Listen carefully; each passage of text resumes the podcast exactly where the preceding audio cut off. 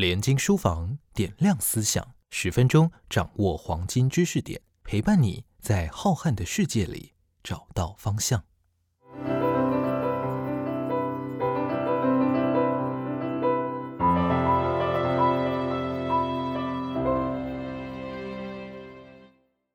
大家好，欢迎收听连经书房点亮思想，我是主持人耕宇。今天我们要和大家来聊一部非常经典的作品，就是《小熊维尼》。今年联经出版邀请了知名配音员王冠荣老师为小熊维尼配音，陪我们再经历一次小熊维尼的美好。欢迎冠荣老师。Hello，根宇好，各位联经书房的朋友，大家好，我是王冠荣，罐头。谢谢冠荣老师。嗯在上一集中，冠荣老师和我们分享了这次录制这本有声书的过程，以及他如何以一个专业配音员的状态啊，去面对在角色转换、在录制内文、判断情节啊、角色情绪当中的各种呃各各种过程。那我想这一集我们回到书籍的内文，聊聊老师对这本书的想法，好吗？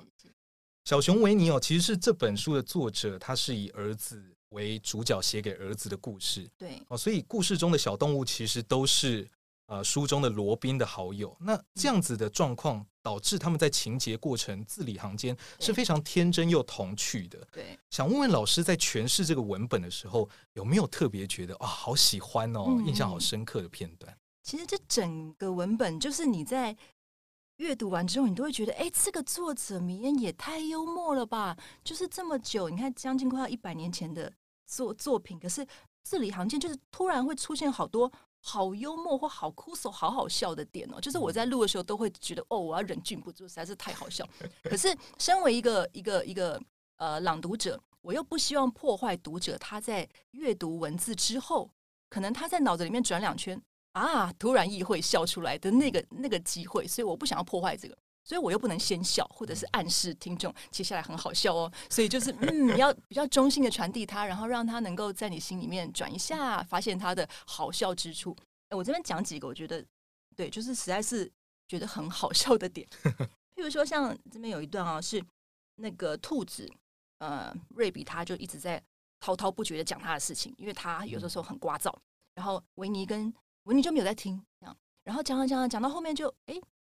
小猪就说：“维尼，你一直没有在听瑞比讲话吗？”然后他就说：“哦，我听啦，可是我耳朵里有一小片绒毛，麻烦你再说一遍好不好？” 然后瑞比这边就说：“瑞比不介意再说一次，就说：‘哦，那要从什么地方开始说呢？’维尼说：‘那就从毛掉进他耳朵的时候开始吧。’就你不觉得这句话很好笑吗？也很温暖，对，就是觉得啊，好幽默，好好有趣的回答哦。嗯，然后对，就是就是那个那个那个精彩度，就是一句话你就可以。”哇哦，就是那种感觉。然后像后面还有一个哦，像维尼，他他在他们在森林里面迷路了，他们要找回家路。然后他们要说，呃，小熊小猪就说：“我觉得应该往右边走啊，你说呢，维尼？”维尼看看自己的两只手掌，他知道其中一只是右边，也知道要找出右边，剩下的一边就是左边。可是他总是记不得哪边是右边。没，那不就是对？对，就是白搭，但是你觉得哦，好好笑哦这一段话，就是又是用很很细腻的方式在传达这种，哎，嗯，what？然后还有一个就是啊，他们要去帮猫头鹰那个拯救他们已经倒塌的家，然后他们就想说小猪很小嘛，就把它用绳子吊出去去求救这样子，然后他们就绑着小猪要把它吊上去，猫头鹰就说哦，只要绳子不断，小猪就到上面喽。小猪就说那万一断了呢？他们就回答。哦，那我们就换根绳子试试啊。What？你只是有觉得他要的不是这个回答，但是你就觉得哇，这里面有好多这样子好有趣，然后好幽默的点，然后对，就很希望读者在听听我们描述的时候，可以自己哎绕出来这个这个可能荒谬或冲突，或者是对有趣的点，这个是我觉得很很好玩、很印象深刻的地方，而且很有哲理。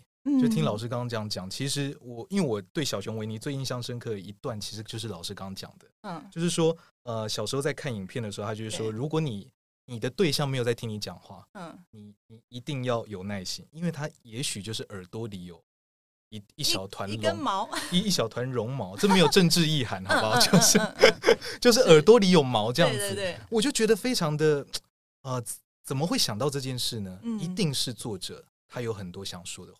嗯，或者是还有很多很细腻的生活体会。对，对对对。然后当他能够被这么简单的情节所描绘出来的时候，很多人都可以同理，而且套入进去。对，那我觉得这就是书的价值。对，当它变成声音被讲出来的时候，又富含了我觉得老师您刚您觉得有趣，嗯，觉得幽默，可是又必须对非常非常的要让读者自己去听到。对，我觉得这很难呢，嗯，真的很难。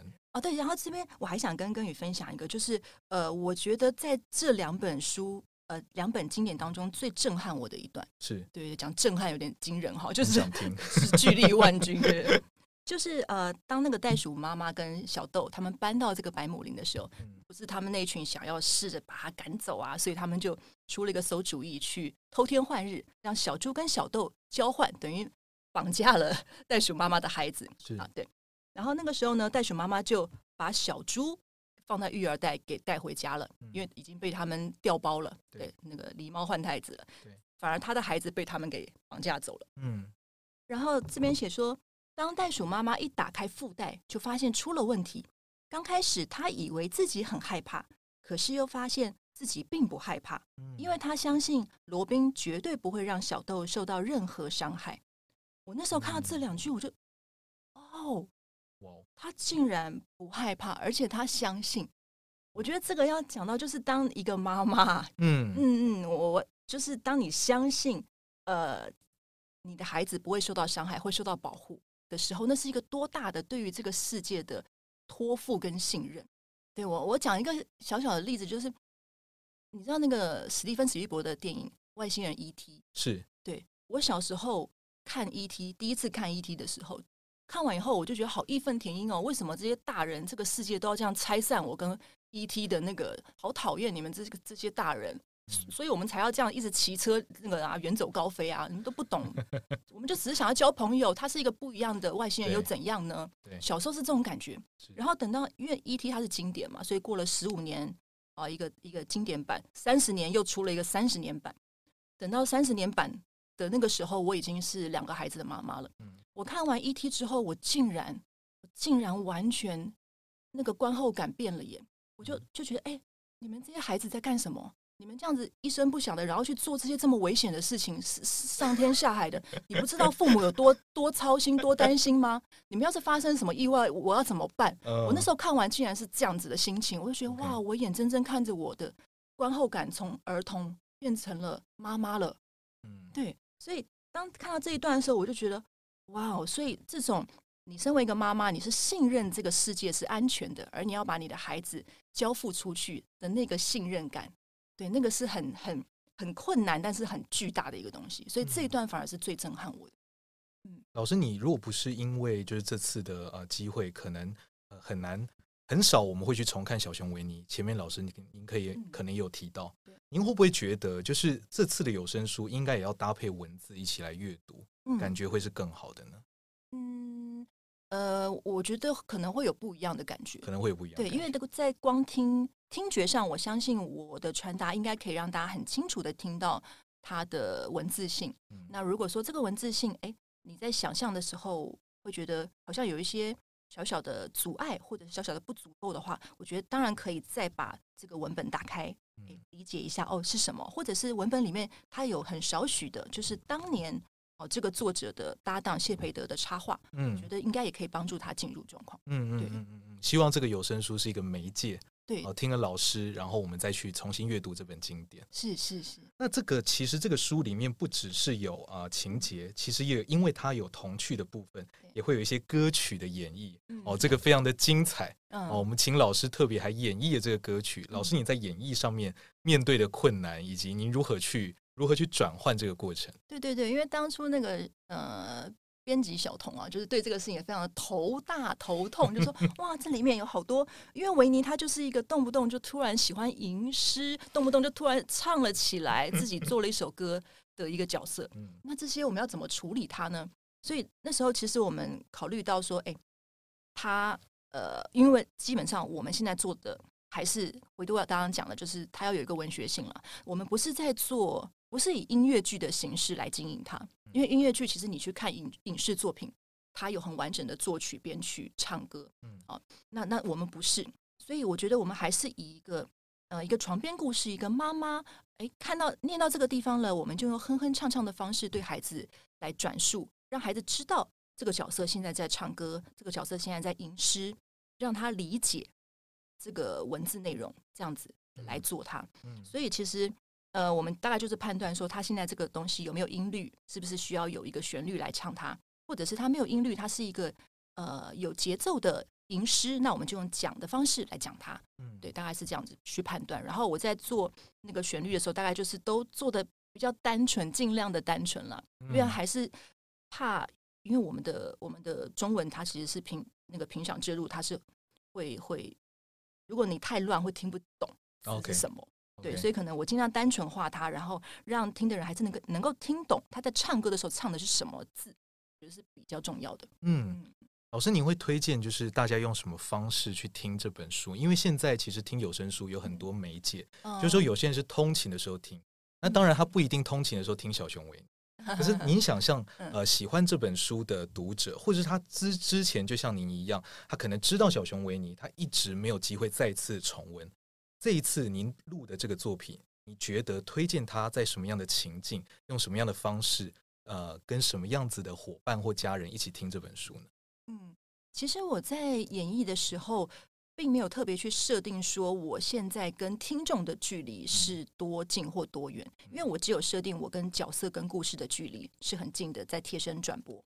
但是听众的话，我认为啦，不管你是在床前一个人很安静的聆听，可能听着听着就睡着了，或者是你想要在比较车水马龙的通勤路上，嗯，或者是你想要放出来。跟你的家人、跟你的孩子分享，我不觉得，甚至说你你要在在在一个呃客厅，我们全家一起来来听，我不觉得有任何的差别，我觉得都是 OK 的，都是成立的。因为对我来讲，它就是一个好像在舞台上呃经营的一一一个小小的。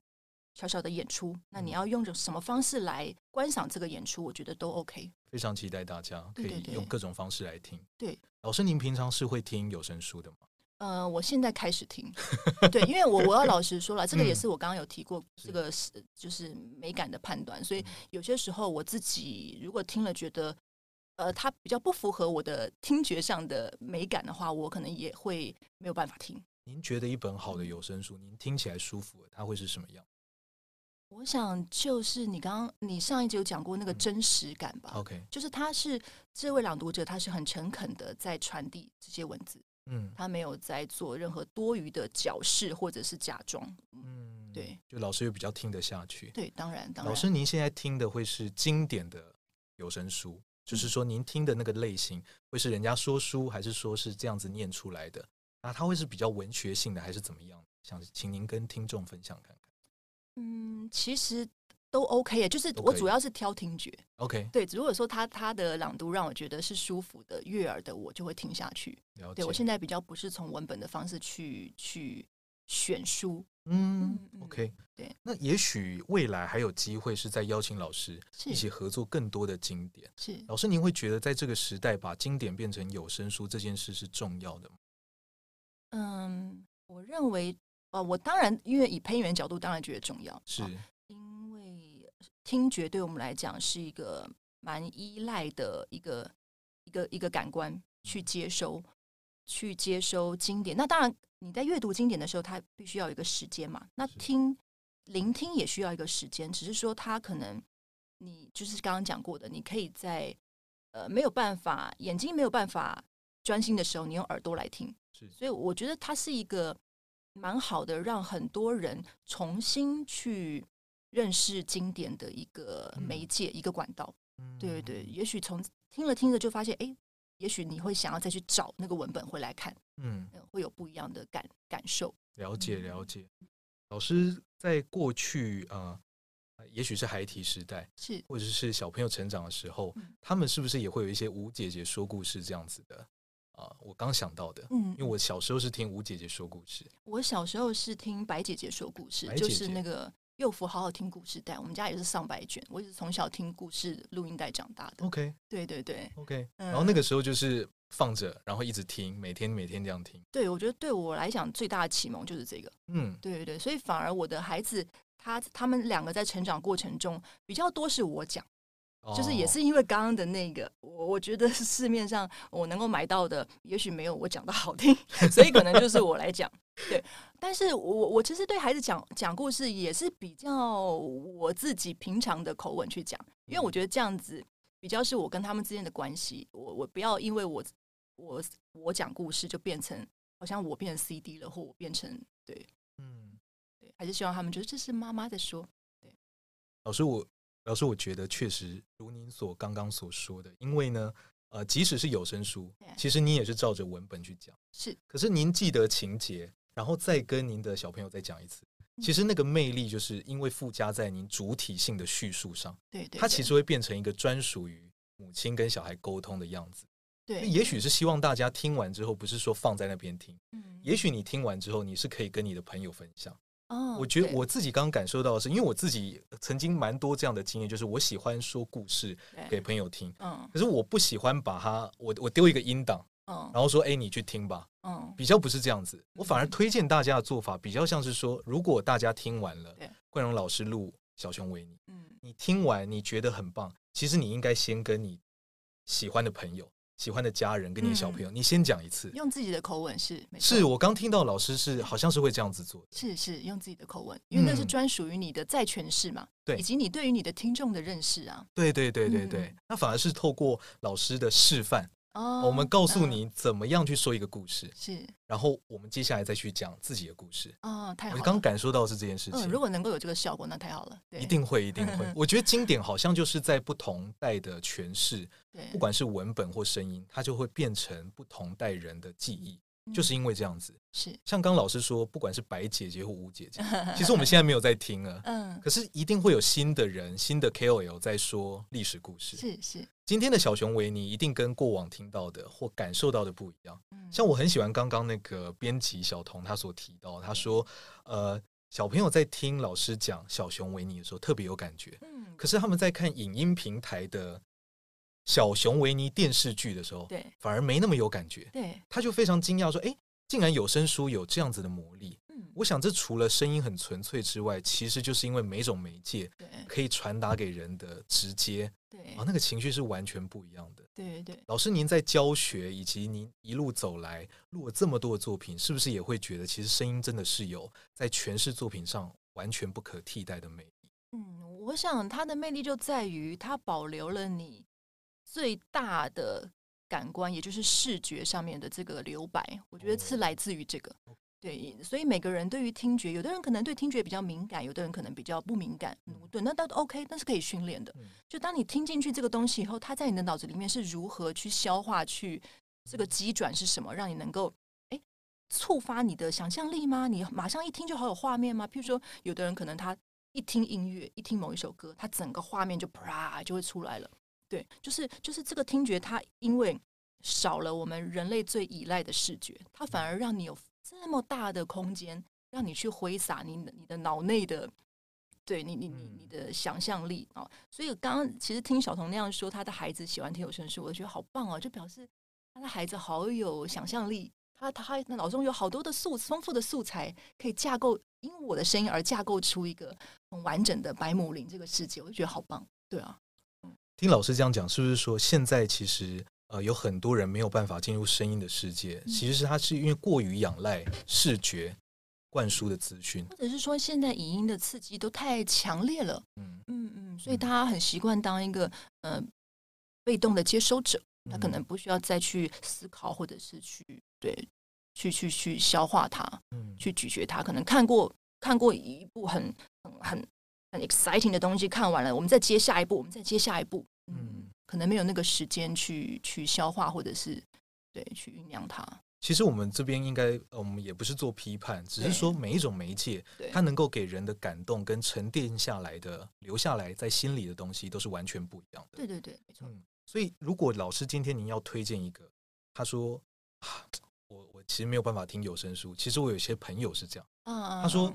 哎，这个怎么说呢？我觉得有点浪费时间。就是说我听那么多，其实看字很快嘛。啊，我可以控制我阅读的速度。对对对对，但我听没有办法，因为我听一点五倍速我就听不懂了。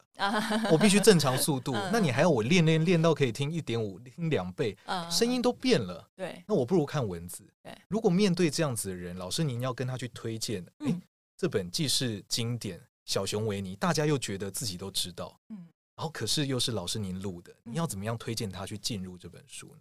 我要怎么样推荐他进入？嗯，我可能会以我自己阅读的刚才提到这些这些。点小小的点，会属于我成人的观点去推荐吧。就是这本书不是你想的那样哦，因为我也曾经这样以为哦，其实不是呢。对，可能会从这个角度去去稍微推荐他一下，也许你你你听听看，呃，会会跟你原本设想的不太一样。对，但因为如果因为这样他想要来读文本，那当然很好，照他的速度很快的读也 OK 啊。对，因为小熊维尼其实他应该我自己觉得啦，应该是一个比较缓慢的、比较慢活的节奏。但如果他要用他的速率来读，我觉得没有什么问题啊。是，嗯嗯嗯。就我觉得，就是也可以跟他说啊，其你可以把耳朵的毛试着拿下来一下。还 要你说你朋友耳朵有毛是吗？对对，绝对不能这样讲，这是错误的示范。但是我很觉得老师刚刚讲的很没有错，就是说很多机智、很多有趣的故事的点，其实就是我们爱上一整本书的原因。对对，爱上一整个故事的原因。嗯，其实我们有些时候只需要把那些你觉得感动的点说出来，其实就可以了。对，是是。好，那最后我们问一下老师，就是说《小熊维尼》这部经典作品，其实因为经过迪士尼，早已成为家喻户晓的卡通人物，在大人小孩都已经习惯影像传达的时代，那你认为有声书单纯以声音传达的魅力是在哪里呢？嗯，这边我想要嗯，先感谢这个联经制作团队，他们很用心哦，就是因为。编辑他们已经将文字做了有声化的一个认识了啊，因为有些东西在文字上可能你阅读上没有问题，可是当它被说出来以后，哦，好像在理解上会有一些状况，所以它被认识过。还有像剧情中，它其实会出现很多的小小的有趣的小谬误，那是因为啊，譬如说他们写错字，他们讲错字这些东西，可是你你要想办法让听的人能够听懂哦，原来他讲的是一个错字。那可能那些字的字，对，就是那个那个文字，它必须要能够被听觉传达，哪个字是错的，哪个字是对的，嗯嗯，就不能够只是在在视觉上的那个字同音字来传达，对对对，这个部分编辑都已经做了调整了，所以这个我们在表演上面就非常顺畅。然后另外还有像，呃，我们在录音的时候，录音师也会给我们一些专业的建议，譬如说他最后就是，呃，他们去帮那个。啊，猫头鹰他们整个房子垮了啊，然后最后就是像维尼，他是被椅子压住的。他被椅子压住之后，他讲话，录音师就会说：“哎，那你要有那个被东西挡住的感觉。”对，所以那个时候我们就用了，就是用手这样子，就把用手把那个嘴巴遮住，就是有一种好像被挡住了。所以维尼可能就会这样讲，或者哦。我没办法看，我就趴在地上，就是他是这样子讲话，我真东身体被东西压住了，就会觉得哦，他好像被椅子压住了。对，就是简单的制造一些呃呃，就是现场的这种效果，让大家能够意会哦，他现在是被压住的。嗯，然后还有像小猪，他就跑到外面去了，他已经跑到另外一个空间去了。然后那这个空间可能就在麦克风的距离上就要稍微远一点啊，就会这样远一点。猫头鹰。的树被吹倒了，就是用比较远的方式在喊，这样子就好像它比较远。对，我们就是用一些比较技术性的方式来，呃，让你能够区辨出这个距离啊，跟这个状态。然后还有就是，其实我最后要要讲啊，就是我整个录这本书在兹念兹，就是一直希望能够传递这个作者，呃，他为了儿子而传而写了这两本书的这一份。这一份很巨大的爱了，我觉得他是一个很很大的爱，才能够做出这些东西，赋予这些角色生命。嗯，会这样说是因为我我先生他本身是编剧，那我我很清楚的看到他在每一次创造出每个角色，然后赋予他们生命，带领他们去走过人生的这些呃喜怒哀乐啊、悲欢离合的时候，你必须要怀抱多大的爱，对于这些角色的爱，以及你对于这个这个。故事的爱，还有对观众的爱，因为你最终是要去圆满观众的，所以我很理解这个东西。所以当我在看完这两本，我就觉得，哦，我一定要想办法帮这个作者米言传达出他有多大的爱，为了这个儿子，或者是对，创造出这些角色，我一定要能够把它很忠实的传递出去，不能够有阻碍。了解。对，所以这个可能也是刚呃之前那个根宇觉得我好像很真实的的原因吧，因为我觉得我不能够让这个爱在我在传达的过程有一点点的对被被被挡住这样子。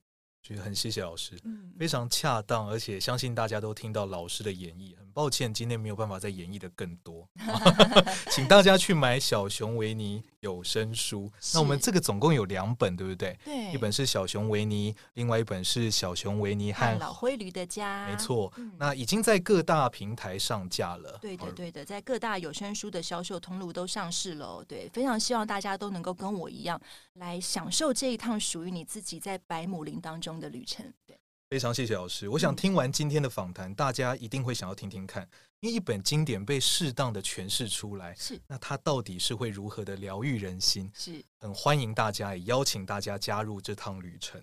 那我们就非常感谢冠荣老师，谢谢根宇，谢谢。那我们连经书房点亮思想，下次见，拜拜，拜拜。